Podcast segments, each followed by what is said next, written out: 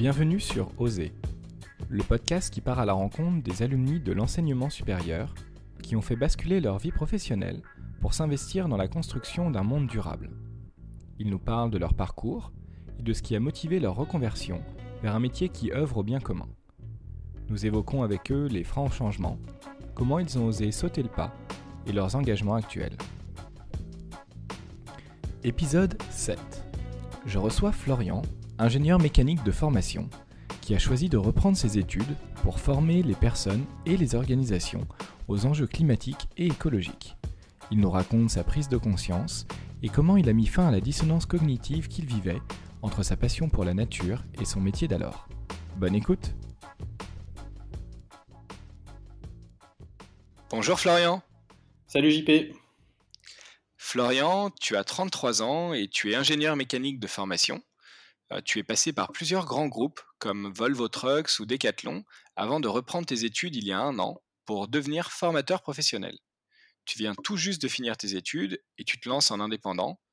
Est-ce que tu peux nous raconter un peu tes projets et comment tu en es venu à changer de voie?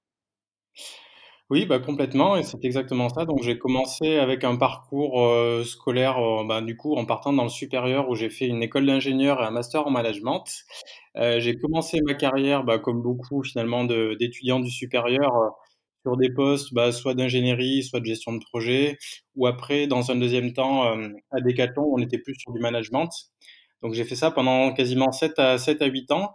Et puis euh, à partir de 2015, il y a eu euh, il y a eu différentes choses dans ma vie personnelle qui ont commencé à, à secouer un peu le cocotier, si je puis dire. Et, euh, et à partir de là, j'ai commencé clairement à me poser la question d'une réorientation professionnelle. Au début, c'était pas très pas très clair. Donc en 2015, j'étais quand même reparti chez Decathlon, toujours sur un poste de manager. Et en 2017, vraiment, là, on est arrivé euh, à un, moment charnière où, euh, où clairement la réorientation professionnelle est devenue euh, bah, centrale finalement. Et en 2018, j'ai pris la décision donc de me réorienter professionnellement de manière, on va dire, définitive. Et, donc, j'ai commencé à chercher ce que je pourrais faire bah, suite, à, ce premier début de carrière. Immédiatement, il y a plusieurs projets qui sont, qui sont dessinés. Donc il y en avait même trois au total. Euh, le premier, c'était formateur pour adultes, euh, qui me permettait bah, de réutiliser euh, ce que j'avais pu un petit peu acquérir comme compétences et connaissances tout au long de ma carrière. Et puis ensuite, il y a eu deux autres projets, donc là complètement liés à la partie plus nature-montagne, vu que je suis un grand fan de, montagne et de grands espaces. Et donc là, il y avait le métier d'accompagnateur de, moyenne montagne, qui a aussi émergé et ensuite, le deuxième, donc vraiment lié à l'environnement, lui plutôt, euh, qui était vraiment la partie euh, éco-conseiller en fait. Et euh, est-ce que tu peux peut-être nous, nous, détailler un petit peu ces, ces, ces trois métiers? Ces, ces, trois métiers, tu, tu les pratiques en ce moment? Alors non, je ne pratique pas ces trois métiers puisque j'ai fini par faire par faire un choix. Donc ça a longtemps beau comment dire bouillonner dans ma tête pour savoir dans quelle direction je partais exactement. Euh, le métier d'accompagnateur de, moyenne montagne me tentait, euh, me tentait clairement. Euh, après, pour des, pour tout un ensemble de, contraintes, je dirais personnelles, professionnelles, de vie, euh, fallait repartir dans quasiment deux ans et demi à trois ans de formation pour derrière déboucher sur un métier qui est quand même en ce moment, enfin en tout cas dans la région Auvergne où j'habite, assez concurrentiel, avec assez peu de débouchés. Je connais deux, accompagnateurs de moyenne montagne qui eux ont du mal à en vivre à plein temps, on va dire. Donc, euh, donc il y avait quand même cette contrainte-là. Et puis repartir sur trois années complètes presque de formation, c'était assez, euh, c'était assez long. Euh, donc du coup, comme la partie randonnée trail, c'est quelque chose qui occupe une grande partie de mon, temps libre, j'ai pris le parti de garder cette activité-là sur du loisir, et donc pas de, ne pas m'orienter sur cette voie-là. Et ensuite, il restait la partie formateur et la partie ben, éco-conseiller. Donc, donc je suis parti sur la partie formateur et finalement j'ai migré les deux idées où mon idée c'est de faire formateur en, en développement durable et, euh, et, sur les questions environnementales et les enjeux climatiques. Alors à quoi ça ressemble euh, formateur euh, sur, sur ces questions, avec qui tu travailles, de manière un peu plus, j'allais dire, concrète, à quoi ça ressemble? Alors en fait, c'est un, comment dire, c'est un, un, métier qui, si on tape si on tape ce, ce métier-là dans un moteur de recherche, Actuellement, il y a pas grand-chose qui sort. Je sais même pas s'il existe vraiment à proprement parler, on va dire. Heu, actuellement, il y a beaucoup d'animateurs, heu, plutôt nature qui vont travailler soit dans les associations, soit pour des collectivités, soit dans les écoles ou carrément dans des, heu, par exemple sur, heu, travailler avec des avec des communautés de communes, par exemple. Donc ces personnes-là vont être vraiment sur la partie animation nature et cetera.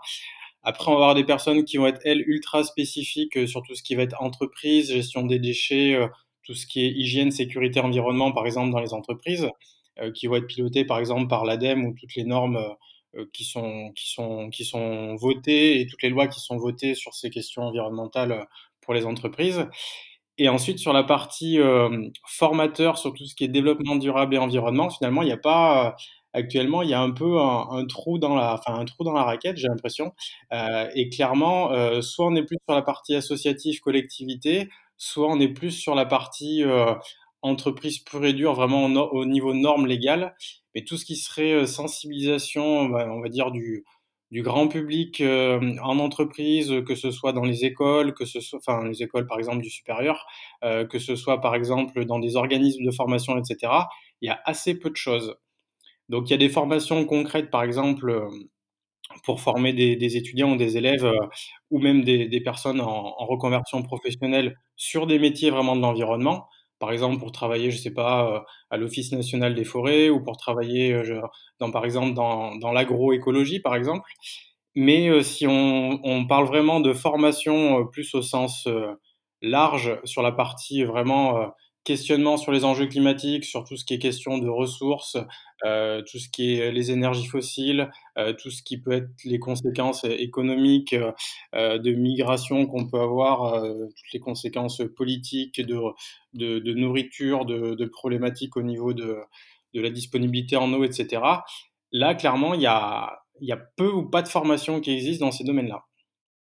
D'accord, donc toi, c'est, plan, c'est d'avoir un point de vue un peu plus macro, heu, sachant qu'aujourd'hui, les formations qui existent sont beaucoup plus techniques, hem, mais elles, heu, elles passent à côté de la compréhension des enjeux globaux.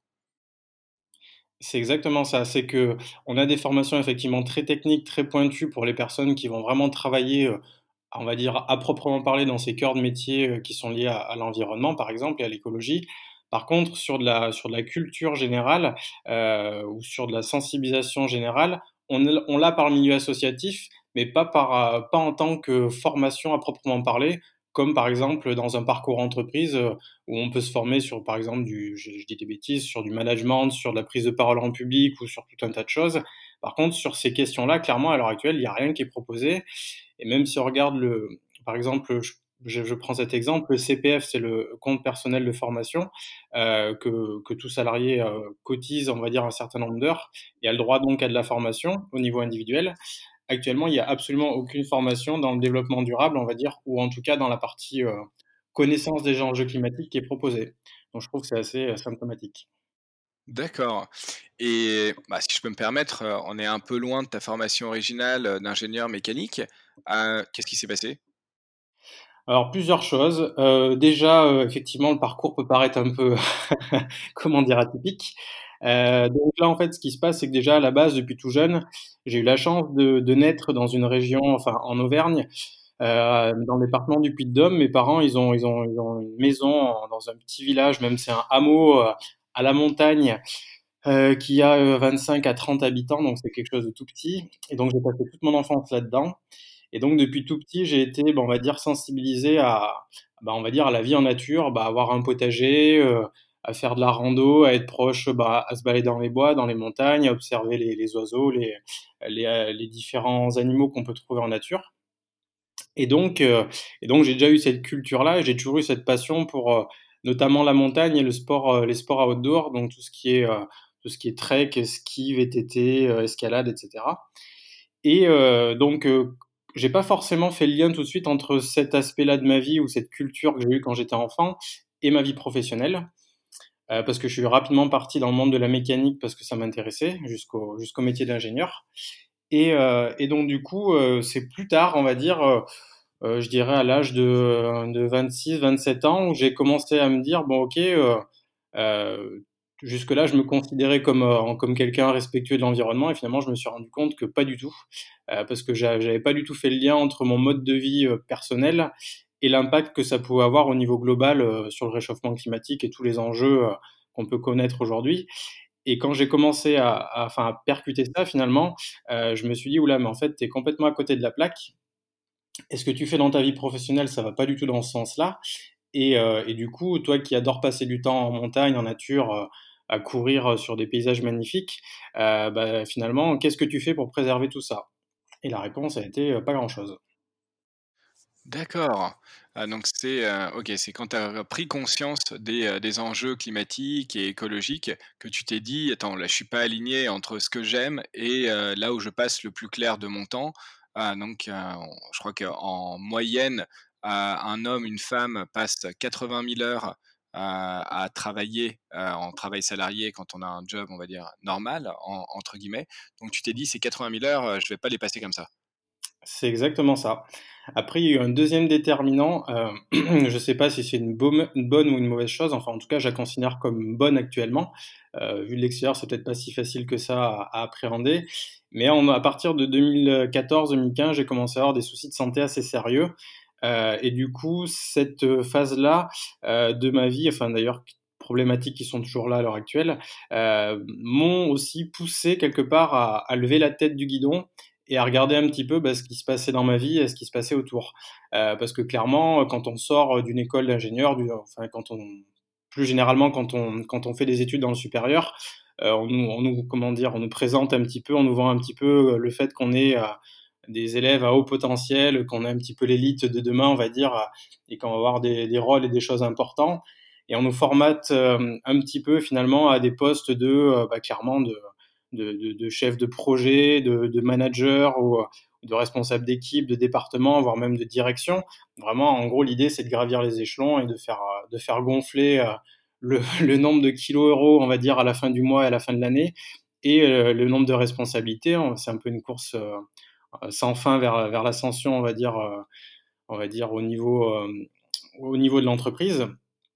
Et, donc clairement, ça va absolument pas dans une dans une voie de bah, je me pose, je me contente de, choses peut-être plus plus simples et j'essaie de regarder un petit peu ce qui se fait autour. Clairement, on n'est pas du tout pas du tout dans cet état d'esprit-là quand on entre guillemets quand on est dans une école d'ingénieur. D'accord. Et, alors, une question aussi par rapport à, cette transition, puisque tu as, fait un choix qui est de, reprendre tes études pour vraiment t'aiguiller, avoir une, assise académique qui te permet de, changer de métier. pourquoi reprendre ces études? Pourquoi ne pas chercher en fait à entre guillemets verdir le métier que tu, tu faisais auparavant? Alors, il y a, eu deux choses par rapport à ça. Effectivement, en tant qu'ingénieur, chef de projet ou manager, j'aurais pu euh, postuler dans une entreprise qui travaillait euh, euh, effectivement sur des énergies plus vertes ou au, contraire qui allait travailler dans la partie, je sais pas, optimisation de telle ou telle machine ou tel ou tel dispositif pour, pour qu'il consomme moins d'énergie ou pour qu'il soit plus éco-friendly, si je peux dire ça comme ça. Euh, mais du coup, effectivement, il y a ces contraintes de santé en parallèle qui, euh, en plus de me faire bon lever la tête du guidon, euh, m'ont clairement contraint au niveau ben, physique, tout simplement. À, on va dire, ils ont contraint mon corps à me dire bon ben clairement actuellement, ton corps il ne peut plus faire 45, 50, 55 heures par semaine de boulot en volume de travail et ne peut plus passer 10 heures à 12 heures par jour assis devant un PC. Clairement, ça m'est devenu difficile et compliqué. Donc en plus de ça, j'avais la contrainte de me dire bon ok, euh, euh, mon travail, mon futur travail, il faut aussi qu'il me permette d'être plus euh, bah, plus en mouvement, avec un finalement un volume de travail, un volume horaire ou hebdomadaire qui soit plus plus faible. Et clairement, ça m'a aussi, enfin finalement, c'était un peu comme une ouais comme une sorte de d'alarme quelque part. Je l'ai je l'ai pris comme ça où quelque part mon corps me disait bon ben stop, là ça va peut-être trop trop vite, trop fort. Euh, est-ce que c'est vraiment ça que tu veux? Est-ce que c'est vraiment ça qui est important dans la vie euh, D'avoir, euh, on va dire, un compte bancaire bien rempli ou d'acheter tout un tas de choses matérielles? Est-ce que c'est vraiment ce mode de, vie-là que tu veux et c'est vraiment ça qui va te finalement te rendre heureux ou parce qu'on parle souvent de bonheur en ce moment, d'ailleurs pas que en ce moment, mais c'est un sujet important et clairement, clairement ça m'a fait prendre du recul par rapport à tout ça et je me suis dit: «Heu, non, tu es pas sur la bonne voie».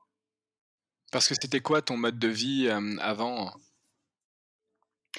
Bah, le mode de vie, heu, je dirais que que clairement, heu, comme je disais tout à l'heure, on nous on nous précap déjà, enfin, on va dire sur la partie carrière, mais également un petit peu projet de vie. Ben, je un peu dans la caricature, hein, tout le monde n'est pas comme ça, bien entendu, mais c'est, heu, et bien, on commence à faire des, on commence à prendre des postes à responsabilité, on évolue au sein d'une ou plusieurs entreprises, on a finalement un salaire à la fin du mois qui a tendance à augmenter au fur et à mesure que le temps passe, et du coup, rapidement, bah, c'est, ce qu'on ce qu'on ce qu'on ce qu'on a assez rapidement à l'esprit, c'est, heu, c'est un modèle, heu, peut-être assez classique de, heu, d'avoir une belle voiture, d'avoir une belle maison avec de l'espace, la piscine ou ce genre de choses.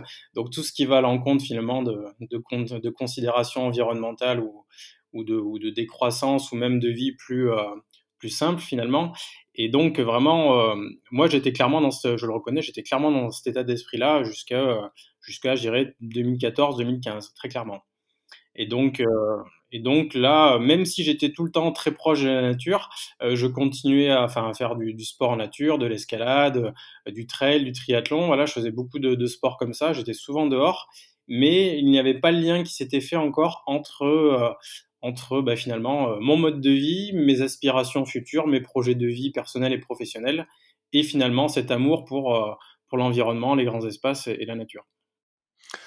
Alors, je vais poser une question qui est peut-être un peu bête, mais, heu, en quoi, heu, ton travail, heu, d'ingénieur mécanique, ou en management chez, chez Decathlon ou avant chez Volvo Trucks avait un impact, sur, l'environnement? Alors, clairement, les impacts étaient à à 2000% négatifs, je dirais. Quand j'étais chez Renault Trucks, j'étais ingénieur motoriste, donc je participais au développement de moteurs, clairement, heu, de moteurs diesel pour des camions, donc pour l'industrie du transport. Donc on peut difficilement faire plus polluant que ça. Donc je passais mon temps à travailler sur des pièces mécaniques, pour ce type de moteur. Heu, donc j'ai fait ça pendant presque 4 années entre, ben, ingénieur composant, ingénieur produit et puis finalement chef de projet. Heu, après j'ai travaillé sur un projet de tête d'abattage forestière pour l'industrie du bois. Donc là pareil, on est à fond dans la déforestation. Non plus et finalement du coup je passe sur un poste déjà, bon par rapport à des contraintes de santé qui étaient plus mobiles, mais finalement où j'arrive dans un grand groupe Decathlon où on produit des choses à l'autre bout du monde à bas prix, heu, à coups de lance-pierre et sans aucune considération écologique. Heu, donc clairement, heu, mes 3 premiers emplois, on va dire mes 3 premiers secteurs d'activité, heu, clairement c'était catastrophique pour, pour l'environnement. OK, voilà, je pense qu'effectivement, c'est très clair, surtout les les 2 premiers. Hem, d'accord. Heu, si je si j'en viens, heu, au moment où, heu, où tu, où t'es décidé à changer de voie, donc tu as dit, tu as eu plusieurs déclencheurs, tes soucis de santé, la réalisation que tu étais pas aligné, entre, ton goût, pour, heu, bah, l'environnement, la nature, heu, le fait de, faire donc des trails, des balades, et et tes activités professionnelles que, tu viens, de décrire. Comment est-ce que tu t'es aiguillé vers, cette, ce métier de formateur, hein, professionnel? Comment ça t'est venu à l'esprit? Tu en as entendu parler comment? C'est pas c'est comme tu dis, il y en a pas beaucoup, c'est pas commun. Alors le métier de formateur, heu, il y en a quand même un certain un certain nombre malgré tout. Il y a c'est quand même un métier qui se développe et qui en qui continue à se développer. Il y a même pas mal de concurrence. Par contre, métier de formateur sur les questions de développement durable et d'environnement, là pour le coup, c'est beaucoup plus, heu, je dirais que c'est beaucoup plus rare et il y a même assez peu de formations. Il existe il commence maintenant à se faire une formation qui est formateur en éducation à l'environnement, au développement durable. Heu, mais à part ça, je dirais qu'il y a assez peu de choses qui prédestinent à former dans ces, euh, domaines-là. Euh, après, du coup, euh, qu'est-ce qui m'a permis de, bah, découvrir ce métier? Euh, bah, Clairement, en 2015, quand il a commencé enfin, à avoir toutes ces questions autour d'une potentielle réorientation professionnelle, euh, j'ai commencé personnellement à balayer bah, tout un tas de choses en allant sur des, tout simplement sur, sur Internet, en échangeant avec des personnes de mon entourage, etc. Et, euh, et j'avais déjà quand j'étais tout jeune, j'avais un petit peu hésité avec des métiers de l'enseignement ça m'avait toujours euh, plutôt attiré, on va dire, tout ce qui était cours particuliers. J'avais tendance à en donner quand j'étais plus jeune. Et donc j'ai toujours été attiré par ce côté transmission, éducation et plutôt bah, justement pouvoir faire partager un, savoir et pouvoir faire monter des personnes en, en compétences et en connaissances. Donc j'avais déjà un petit peu fouillé à ce niveau-là, à ce moment-là. Et ensuite, en 2018, quand j'ai quand j'ai quitté mon poste chez Decathlon, là pour le coup, mon métier de formateur, euh, j'ai carrément fait un bilan de compétences en fait. Et, euh, et, à travers ce bilan de compétences, donc il y a une première partie où clairement euh, on se met aucune limite, on, fait juste le point sur sa personne, sur ses envies, sur ses motivations profondes, euh, et ensuite en parallèle sur ses compétences, sur ce qu'on sait faire. Et ensuite, dans un deuxième temps, on essaie de mixer un petit peu tout ça entre notre personnalité, ce qu'on a envie de faire et ce qu'on sait faire. Et, euh, donc, du coup, parmi les métiers, euh, sont ressortis, ben, pour le coup, il y avait éco-conseiller et le métier de formateur pour adultes. Et donc, du coup, euh, du coup sur ces deux choses-là, je suis parti sur le métier de formateur. Et, là, en, pendant la formation, je me suis dit qu'il n'y avait pas qu'il n'y avait pas moyen, qu'il fallait absolument que je fasse ces formations-là dans le domaine euh, du développement durable notamment et, des enjeux climatiques. Tu parles euh, de ton entourage euh, avec qui tu as pu échanger à ce, à ce moment-là. Euh, justement, question que je pose souvent, c'est quelle a été leur réaction puisque bah, tu as quand même quitté un job qui, pour beaucoup, peut être un job en or ou en tout cas un super job pour, pour faire complètement autre chose. Qu'est-ce que les gens t'ont dit? Comment tu l'as perçu? Bah, je dirais que j'ai la chance d'être plutôt très bien entouré, que ce soit au niveau familial ou, ou, ou dans, mon, dans mon tissu social, amical, etc. Euh, j'ai pas de personnes qui vont qui vont juger ou qui vont euh, ou qui ou, qui vont être plutôt négatives globalement j'ai plutôt des personnes qui sont qui sont soit positives soit qui ont plutôt enfin une volonté bah, de me voir finalement aller bien qui sont plutôt bienveillantes à, mon égard que ce soit ma famille bien sûr ou que ce soit mes amis. Et donc à aucun moment j'ai eu des euh, une remise en question de ce que je pouvais euh, de ce que je pouvais faire ou de, mes choix. Au contraire euh, depuis que je suis tout jeune ou même après pour les personnes que j'ai rencontrées plus tard, ça a toujours été des personnes qui ont, qui ont été à l'écoute et qui ont connaissance finalement de mes contraintes euh, personnelles au niveau de santé, etc. Et on va dire que le, le principal pour, pour eux, c'est que ben, c'est clairement que, que je puisse ben, en gros allier ces, ces problématiques-là et ces contraintes-là avec ma vie professionnelle. Et si en plus cette vie professionnelle nouvelle ben, est en accord avec mes principes et mes valeurs, globalement, les gens de mon entourage, que ce soit amical ou familial, euh, partagent ce genre de valeurs, donc ça n'a absolument pas posé de souci. J'ai euh, cette chance-là d'avoir vraiment des personnes qui me soutiennent et qui, et qui, en tout cas, ne remettent pas en cause, euh, ou alors en tout cas, ils vont se questionner, ils vont me poser des questions pour, euh, plus par curiosité ou plus par, euh, pour, pour me faire réfléchir, mais en tout cas, ce sera jamais dans la critique et jamais dans la partie négative de la critique.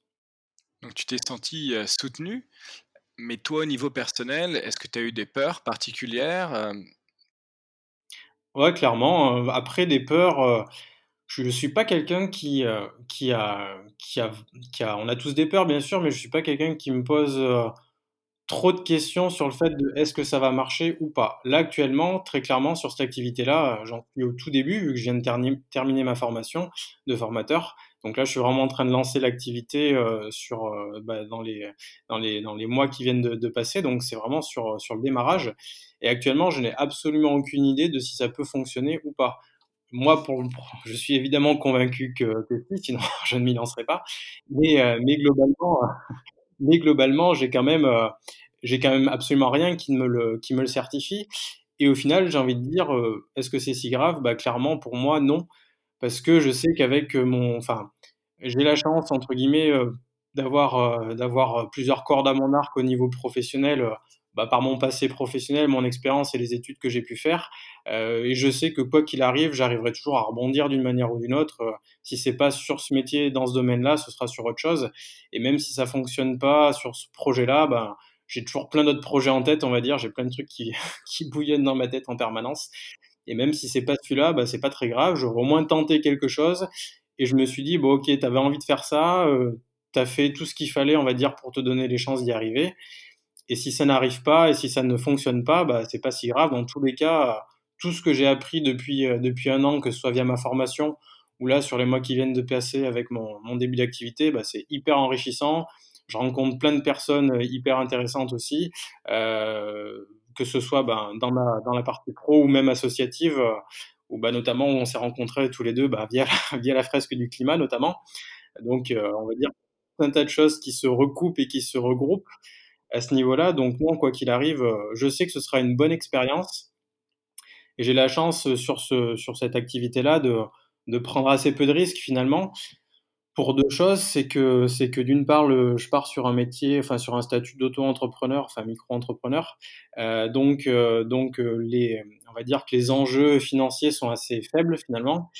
Et en France, même si beaucoup peuvent la critiquer, on a quand même la chance d'avoir un système, un système d'aide et d'accompagnement à la création d'entreprises, que ce soit grâce au chômage ou aux différentes aides qu'on peut avoir, qui permet vraiment de se lancer de manière assez confortable dans un premier temps sans prendre trop de risques finalement. Ça nous laisse le temps de nous retourner. Et si ça marche pas, et eh ben ça marche pas et on est assez tôt de repartir sur une autre voie ou de repartir sur un autre projet. Alors, je me permets de, rebondir sur, sur ce sujet parce que je pense que c'est intéressant et que, comme tu le dis, il n'y a, pas énormément de gens qui, qui, en fait sont au courant parce que quand je discute, les, gens ne, savent pas forcément ce que c'est que le micro-entrepreneuriat, l'auto-entrepreneuriat et la capacité d'être accompagné pour, pour lancer une nouvelle activité sans justement prendre trop de risques. Est-ce que tu peux développer un petit peu justement toi, ton statut, comment ça fonctionne, comment est-ce que tu es accompagné? Et pourquoi au final c'est un vrai matelas de sécurité qui te permet bah, d'y aller sans trop de crainte? Alors du coup, alors il y a tout un tas d'options et de possibilités différentes quand on se lance. Euh, la micro-entreprise ou, euh, le, ou, ou l'EIRL EURL, pardon, euh, EIRL, e pardon, sont, des, sont des possibilités à ce niveau-là. déjà, pour l'accompagnement, quand on se lance, si on est demandeur d'emploi, euh, donc l'idéal quand on quitte, quand on quitte une entreprise, l'idéal c'est d'avoir une rupture conventionnelle et d'avoir des droits chômage qui sont ouverts. Ça permet d'avoir le statut de demandeur d'emploi. Et à partir de là, lorsqu'on est demandeur d'emploi, en fait, on est accompagné gratuitement sur la création d'entreprise soit par des organismes tels que la CCI par exemple, soit euh, par des organismes tels que bah, celui qui m'accompagne actuellement, enfin qui m'a accompagné, qui m'accompagne encore d'ailleurs, ça s'appelle BGE. Donc c'est des sociétés qui sont spécialisées dans la création et l'accompagnement des personnes qui euh, veulent se lancer dans l'entrepreneuriat. Donc ça c'est la première étape. Après clairement on peut aussi se lancer sans être demandeur d'emploi. Par contre là il y a des prestations qui sont payantes. Euh, donc euh, ça n'empêche pas, bien évidemment, mais par contre l'accompagnement, forcément, euh, il faudra mettre un petit peu d'argent sur la table pour, pour pouvoir se faire accompagner. Donc l'idéal, malgré tout, c'est d'arriver à passer par cette case demandeur d'emploi, si je peux donner ce conseil-là, même si c'est très temporaire, même si c'est quelques semaines, au moins pour pouvoir bénéficier de cet, accompagnement. Et pour le coup, on en bénéficie de manière bah, totalement, totalement gratuite. Alors gratuite, euh, gratuite pour soi, et évidemment après, euh, euh, clairement, c'est quelque chose qui est financé par le système, par le système, comment dire, financier français, et ça fait partie de tout, toute la partie ministère du travail qui a une enveloppe, on va dire, pour la création d'entreprise, qui dédie une partie de son budget. Et ce budget-là, donc, il y en a une partie qui est dédiée pour l'accompagnement à la création d'entreprise. Donc ça, c'est la première étape. Ensuite, une fois qu'on a l'accompagnement, on peut décider de se lancer seul sans accompagnement, bien sûr. Euh, ça, c'est une possibilité. Ensuite, après, une fois que cet accompagnement est en cours ou lancé, ou qu'il n'est pas choisi, donc ça c'est au choix, euh, il y a plusieurs possibilités. Soit on lance vraiment son activité seul dans son côté, donc moi c'est le choix que j'ai que j'ai fait. Soit on peut passer par des incubateurs ou des couveuses d'entreprise ou des pépinières d'entreprise, euh, ou encore du portage salarial. Donc il y a tout un tas d'options ça permet un petit peu de tester euh, finalement son, modèle ou finalement son, l'activité qu'on veut développer en limitant les risques. Et surtout sans avoir justement à créer de statut et sans avoir à se mettre en tant qu'auto-entrepreneur. Euh, parce que si jamais ça marche pas, bah en gros, il suffit juste, euh, il n'y a pas, eu tout le travail de, dépôt de statut, de création de, micro-entreprise à faire. Donc, si on passe soit par une couveuse, soit par du portage salarial, l'avantage c'est que tout cet aspect euh, administratif n'est pas, nécessaire. Donc, ça peut permettre de tester son activité sans se lancer directement. Donc ça, c'est, on va dire, la première option. Et la deuxième option, celle que j'ai choisie, c'est vraiment, c'est vraiment bah, de partir directement sur le statut le dépôt de statut de micro-entrepreneur et du coup d'auto-entreprise, c'est enfin la même chose en fait. Micro-entrepreneur et auto-entrepreneur depuis 2016, les deux les deux statuts ont été mergés, donc euh, micro-entreprise et auto-entreprise c'est exactement la même chose. Donc moi, je suis parti sur cette deuxième option de me lancer directement avec mon activité à ce niveau-là. je l'ai fait sur le métier de formateur parce que finalement, vu que je propose un service, j'ai très peu d'investissement à faire au départ, si ce n'est n'est d'avoir finalement un PC portable et quelques et un petit peu de, de fourniture ou de matériel. Donc finalement, ça demande très peu de choses. Et donc, euh, j'ai pas vraiment besoin, euh, comme certaines personnes qui vont avoir besoin d'acheter euh, du stock, de la matière première et payer des fournisseurs. Donc, on va dire pour moi, c'est beaucoup moins euh, risqué. Donc, c'est pour ça que j'ai fait ce choix. Si je résume, ouais, donc on, a, on peut soit passer par une couveuse pépinière ou du portage salarial pour se faire aider et commencer à tester son activité, soit du coup bah, directement se lancer auto en tant qu'auto-entrepreneur sur cette partie-là. Et toi, tu avais une expérience de l'entrepreneuriat avant de faire ça? Absolument pas. ok. Et tu as trouvé ça dur? Euh, C'était, euh, c'est, quelque chose qui t'a paru compliqué? Alors, euh, comme j'ai, là, j'ai, j'ai, donc eu, pu bénéficier de cet accompagnement, donc ça permet quand même clairement de, de, enfin, de défricher le terrain et de pas partir dans tous les sens. Après, il y a quand même des sites qui sont super bien faits. Moi, j'y, ai passé énormément, de temps sur les derniers mois. Euh, il y a le site BPI Création, donc euh, là vraiment c'est un site qui euh, qui en gros BPI Création permet d'avoir absolument toutes les étapes et toutes les choses à faire de A à Z en tant que sur de la création d'entreprise au niveau général, mais même sur l'auto-entrepreneuriat. Ensuite, on a deux portails aussi sur Internet qui sont extrêmement complets et qui proposent aussi de l'accompagnement. C'est le portail auto-entrepreneur.fr et ensuite, on, a le site de l'URSSAF aussi euh, sur euh, toute la partie légale, tout ce qui est taxes, imposition, déclaration. Euh, c'est donc euh, tout ce qui est auto-entreprise.ursaf.fr. Et donc là, on va dire qu'avec ces trois gros sites-là, euh, on a quasiment toutes les informations à disposition pour pouvoir lancer son auto-entreprise et créer son auto-entreprise. Donc c'est très bien documenté, étape par étape, et ça permet vraiment de faire un listing de tout ce que, on va dire, de tout ce qu'il y a à faire et de tout ce qu'il y a à prendre en compte pour la création. Donc ça, pour le coup, c'est assez, euh, rassurant. Et avec l'accompagnement à côté, ça permet vraiment d'y aller de manière assez euh, confiante, on va dire. Bah, merci euh, Florian pour tous ces détails et précisions techniques. Je pense que ça peut en aider plus d'un à se lancer et à, sauter la barrière si jamais la, peur de, ne pas savoir ou, de la complexité était une de ces barrières. Je reviens à ton projet personnel de formateur et, à l'avenir.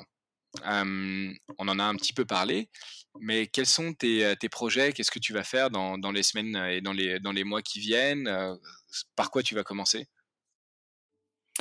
Alors du coup, euh, sur la partie formateur, euh, comme je disais, j'ai terminé ma formation euh, il y a très peu de temps, et donc la partie création d'auto-entreprise est juste en train de, se terminer, donc je suis vraiment sur le, début de l'activité. là, en gros, sur la, j'ai divisé en trois temps, on va dire, c'est le lancement de cette activité. Le premier temps, c'était bah, de construire de toute la partie euh, bah, par laquelle un, peu pénible, mais par laquelle il faut passer de tout ce qui est prévisionnel, euh, études de marché, etc., etc., création des statuts. Ensuite, là, je suis vraiment dans la partie, euh, ben, clairement, euh, faire du réseau et euh, contacter le maximum de personnes dans la région où j'habite, on va dire, qui sont liées de près ou de loin aux questions environnementales et tout ce qui est enjeu climatique. Donc, que ce soit des associations, que ce soit des groupements d'élèves, que ce soit l'ADEME, que ce soit du tri des déchets ou euh, ou, tout un tas de personnes qui sont déjà actuellement sur la formation sur ces domaines-là. Donc mon idée, c'est vraiment de contacter les personnes, savoir ce qu'ils font exactement et euh, de commencer finalement à me faire du réseau. Et ensuite, bah, la troisième partie que j'ai déjà commencé aussi, bah, ça aussi, il faut passer par là malheureusement, c'est un petit peu de démarchage commercial.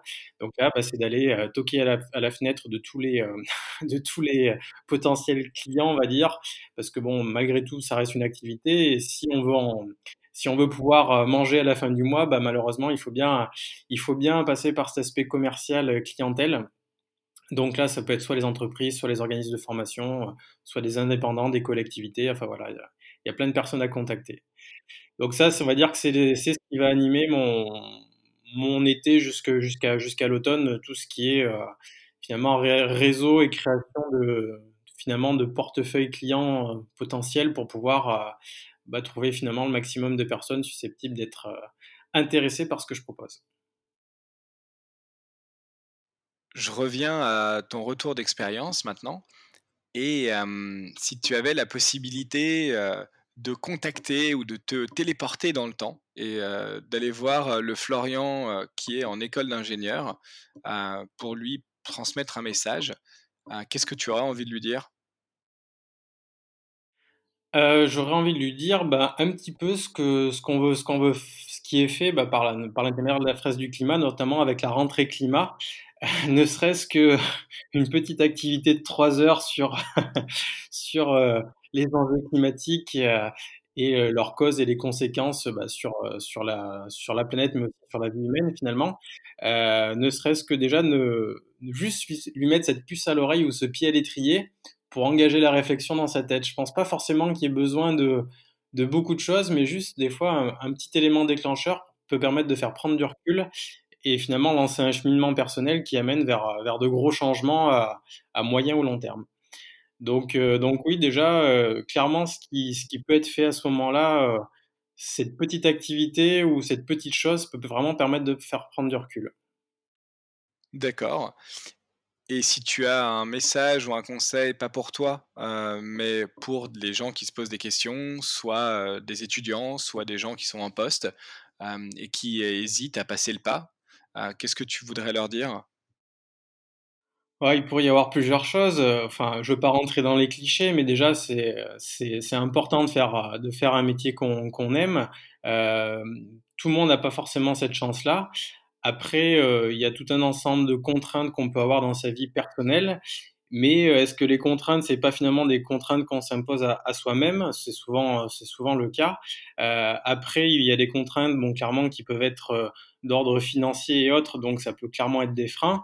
Et plutôt que de se dire que c'est des freins, il faut plutôt essayer de se dire et de chercher à comment les contourner et comment essayer de se dire: «Bon OK, moi ce qui me ferait vraiment envie ce qui me plairait vraiment dans ma vie professionnelle et personnelle, c'est ça et qu'est-ce que je peux faire et mettre en place pour arriver à, bah, finalement, comment dire? Mettre un raccord ou un lien entre ce que j'aimerais faire et ma situation actuelle. Donc plutôt être dans une vision, heu, de recherche de solutions et de et de renseignements et de demande d'informations et de curiosité, plutôt que de chercher à à se mettre des barrières finalement que qu'on se met assez facilement en tant que personne. Heu, mais c'est valable pour tout pan de la de notre vie, hein, qu'elle soit personnelle ou professionnelle et vraiment essayer de de de, faire le point sur ce qu'on a vraiment envie de faire et ce qu'on aimerait vraiment faire. Et ensuite, dans un, bah, dans un deuxième temps, arriver à se dire euh, qu'est-ce que je peux faire et qu'est-ce que je peux mettre en place pour essayer euh, d'atteindre ces choses-là. Et ensuite, le deuxième conseil, clairement, c'est de, euh, après c'est peut-être facile à dire, mais, euh, finalement, c'est de de pas avoir peur euh, et de quand on est jeune étudiant, c'est peut-être encore plus facile parce qu'on a la vie devant soi. Euh, on peut avoir une pression des fois familiale ou de l'entourage, surtout si on fait des études longues, qui dit bon bah voilà, tu as fait des études longues ou on t'a payé des études longues, etc. Et finalement, ça nous contraint à aller dans un type de métier. Et ça, c'est souvent une erreur qu'on peut avoir tendance à faire quand on est jeune, et de se dire mince, j'ai fait un bac plus 5 ou j'ai fait euh, deux ou trois ans d'études dans tel ou tel domaine. Et finalement, je me rends compte que j'ai pas du tout envie de faire ça. Mais par contre, si j'arrête ou que je me dis euh, bah, finalement, euh, je veux plus faire ça et aller vers autre chose. Qu'est-ce que va dire ma famille Qu'est-ce que va dire mon entourage? Et ça peut être un frein. Et j'ai envie de dire, euh, quand on est jeune, c'est très dommage de se mettre ce genre de contraintes dès le départ, parce qu'on va quand même passer souvent une quarantaine d'années, si c'est pas plus, dans la vie professionnelle. Et ça peut valoir le coup des fois de remettre en cause tout ça, même si on a fait euh, un bac plus 2, bac plus 3, bac plus 4, bac plus 5, peu importe parce que tout ce qu'on aura appris sur ce bac euh, plus 5 ou ce bac plus 3 ou, sur ces études qu'on aura faites ou même ce bac tout simplement, euh, ça nous servira toujours quoi qu'il arrive dans notre vie professionnelle future. Là actuellement, je pourrais me dire que tout ce que j'ai fait comme ingénieur, ça me sert à rien sur mon métier de formateur actuel dans les questions de développement durable. Et finalement, je me suis rendu compte que c'était faux parce que toute la partie euh, finalement euh, un petit peu méthodique dans tout ce qui est euh, bah, analyse d'un problème, etc. C'est très bon, notamment bah, pour une analyse systémique comme les enjeux climatiques. Donc ça, ça m'aide beaucoup. Et ça m'aide énormément sur la partie création d'entreprise aussi. Donc tout ce qu'on fait ou ce qu'on peut prendre comme décision, ce qu'on peut prendre comme décision finalement, ou ce qu'on a fait comme étude plus jeune, ou les études qu'on est en train de faire, c'est pas forcément un problème ou un frein pour ce qu'on aura à faire. Ça nous aidera toujours d'une manière ou d'une autre. Donc clairement, faut pas se mettre ce genre de frein, euh, qu'on soit étudiant ou qu'on soit, ou qu'on soit, qu'on soit déjà dans la vie active. tout ce qu'on a fait auparavant nous servira tout le temps d'une manière ou d'une autre, que ce soit de l'organisation, que ce soit de la prise de recul, que ce soit un réseau, que ce soit une façon de, gérer son travail, même si c'est pas directement en lien avec des questions climatiques ou de développement durable. Je m'égare un petit peu, je pars peut-être un peu dans tous les sens, mais non, non, non, non, je trouve ça très intéressant. au contraire, puisque, enfin, moi personnellement, j'ai pu, j'ai pu ressentir cette, cette pression du non mais j'ai quand même pas fait HEC pour faire ça. Et, et, au final, maintenant, avec le recul, je me dis, bah si, c'est génial parce que tu as, pu apprendre plein de choses, tu as rencontré des personnes très intéressantes. Et de toute manière, même économiquement, il y a cette catégorie de coûts, les sunk costs. De toute manière, il ne faut pas penser comme si c'était... Enfin, c'est mon point de vue hein, aussi, mais je pense qu'on le partage. il ne faut pas prendre ce passé, ce bagage, comme étant quelque chose qui doit t'imposer ton futur puisque de toute manière, c'est les coûts qui sont déjà, qui sont déjà pourris, entre guillemets, et c'est, déjà passé. Donc, ça ne sert à rien de, s'empêcher d'agir parce qu'on a un bagage qui nous a amenés auparavant ailleurs. Bien sûr, et puis après, comme je te rejoins totalement, et comme je le disais, de toute façon, peu importe ce qu'on a pu faire auparavant, quoi qu'il arrive, ça aidera. C'est toujours de l'expérience, c'est toujours du réseau, c'est toujours de la connaissance. Et ça aide tout le temps à un moment donné, même si le travail futur qu'on va faire n'a rien à voir avec les précédents, il y a toujours quelque chose qui va nous aider. Que ce soit sur du. Il y a toujours des choses qu'on peut transposer à, différents métiers, peu importe le domaine d'activité. On en arrive à la fin de cet entretien et je voulais savoir si tu as des recommandations de lecture ou autres à partager. Euh, oui, j'en ai, j'en ai plein. Euh, j'en ai, enfin plein. Je dirais que j'ai un petit peu mon, mon mentor à moi qui est qui est Jean-Marc Jancovici pour le coup. Euh, hier, pas plus tard qu'hier, j'étais dans le dans le train et j'ai j'ai lu assez rapidement le un livre qui est assez sympa et qui est accessible à tout le monde. C'est Le changement climatique expliqué à ma fille.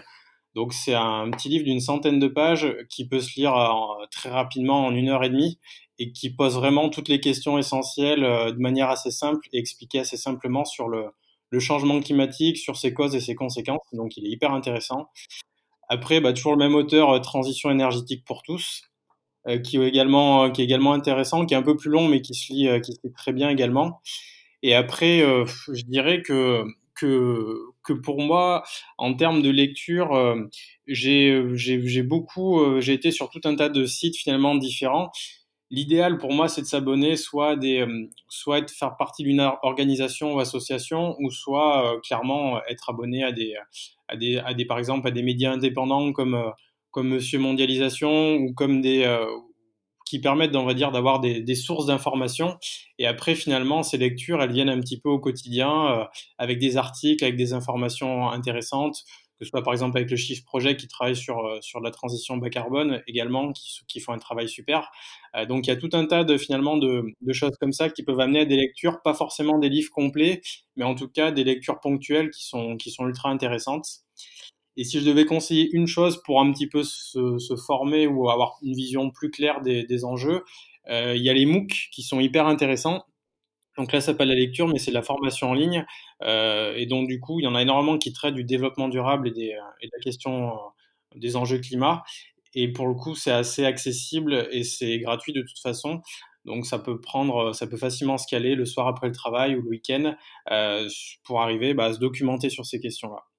Donc, ouais, si je résume un petit peu, bah, les MOOC, les deux livres que j'ai cités, et puis après, bah, tous les euh, blogs ou assos qui peuvent traiter, ou médias indépendants qui traitent de ces questions-là. Je dirais que ce serait mes conseils.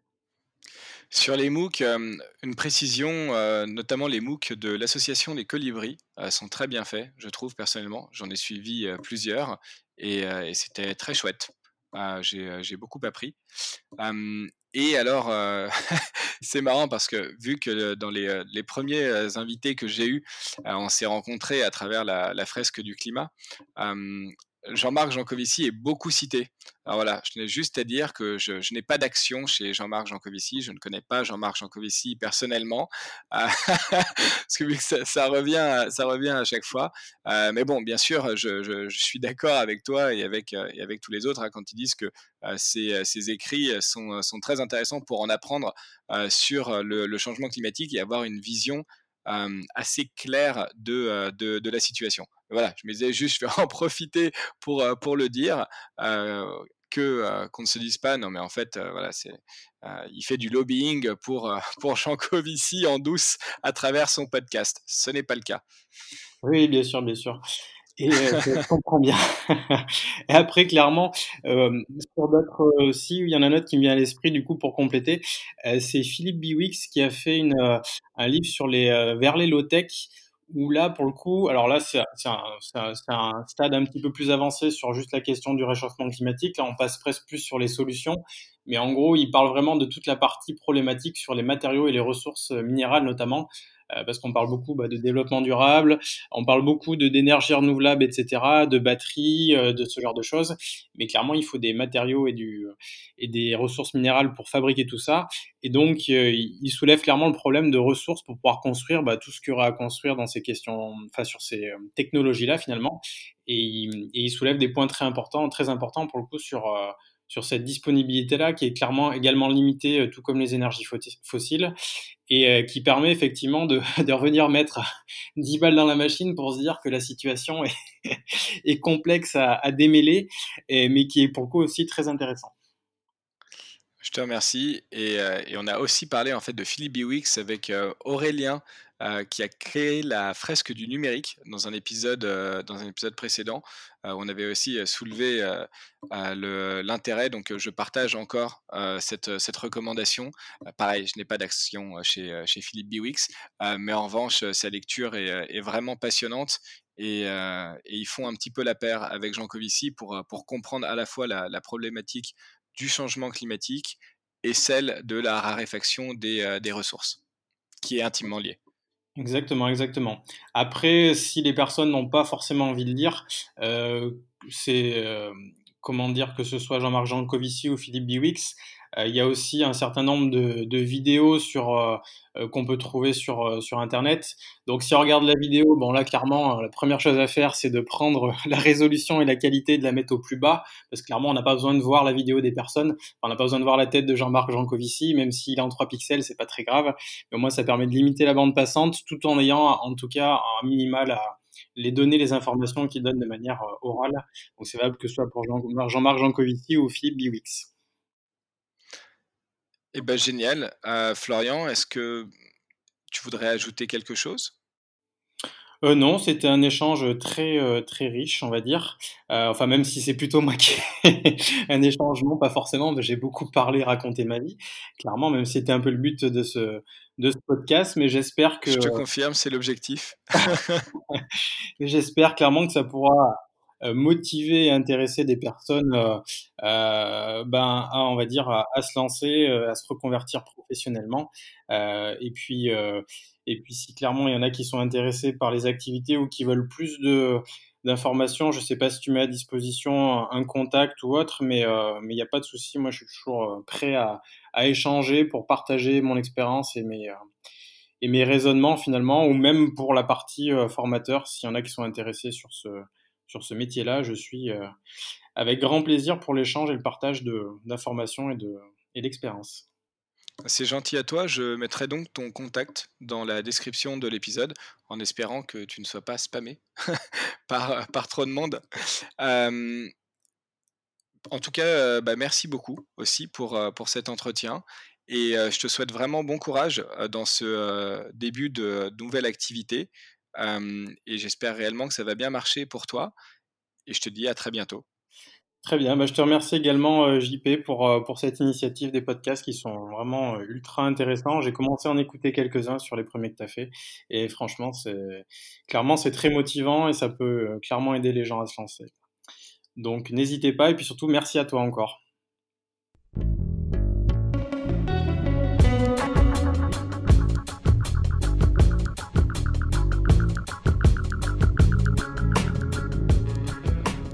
Merci d'avoir suivi cet épisode. Si vous aimez l'émission, n'hésitez pas à vous abonner sur votre plateforme de podcast préférée, à mettre 5 étoiles et à le partager autour de vous.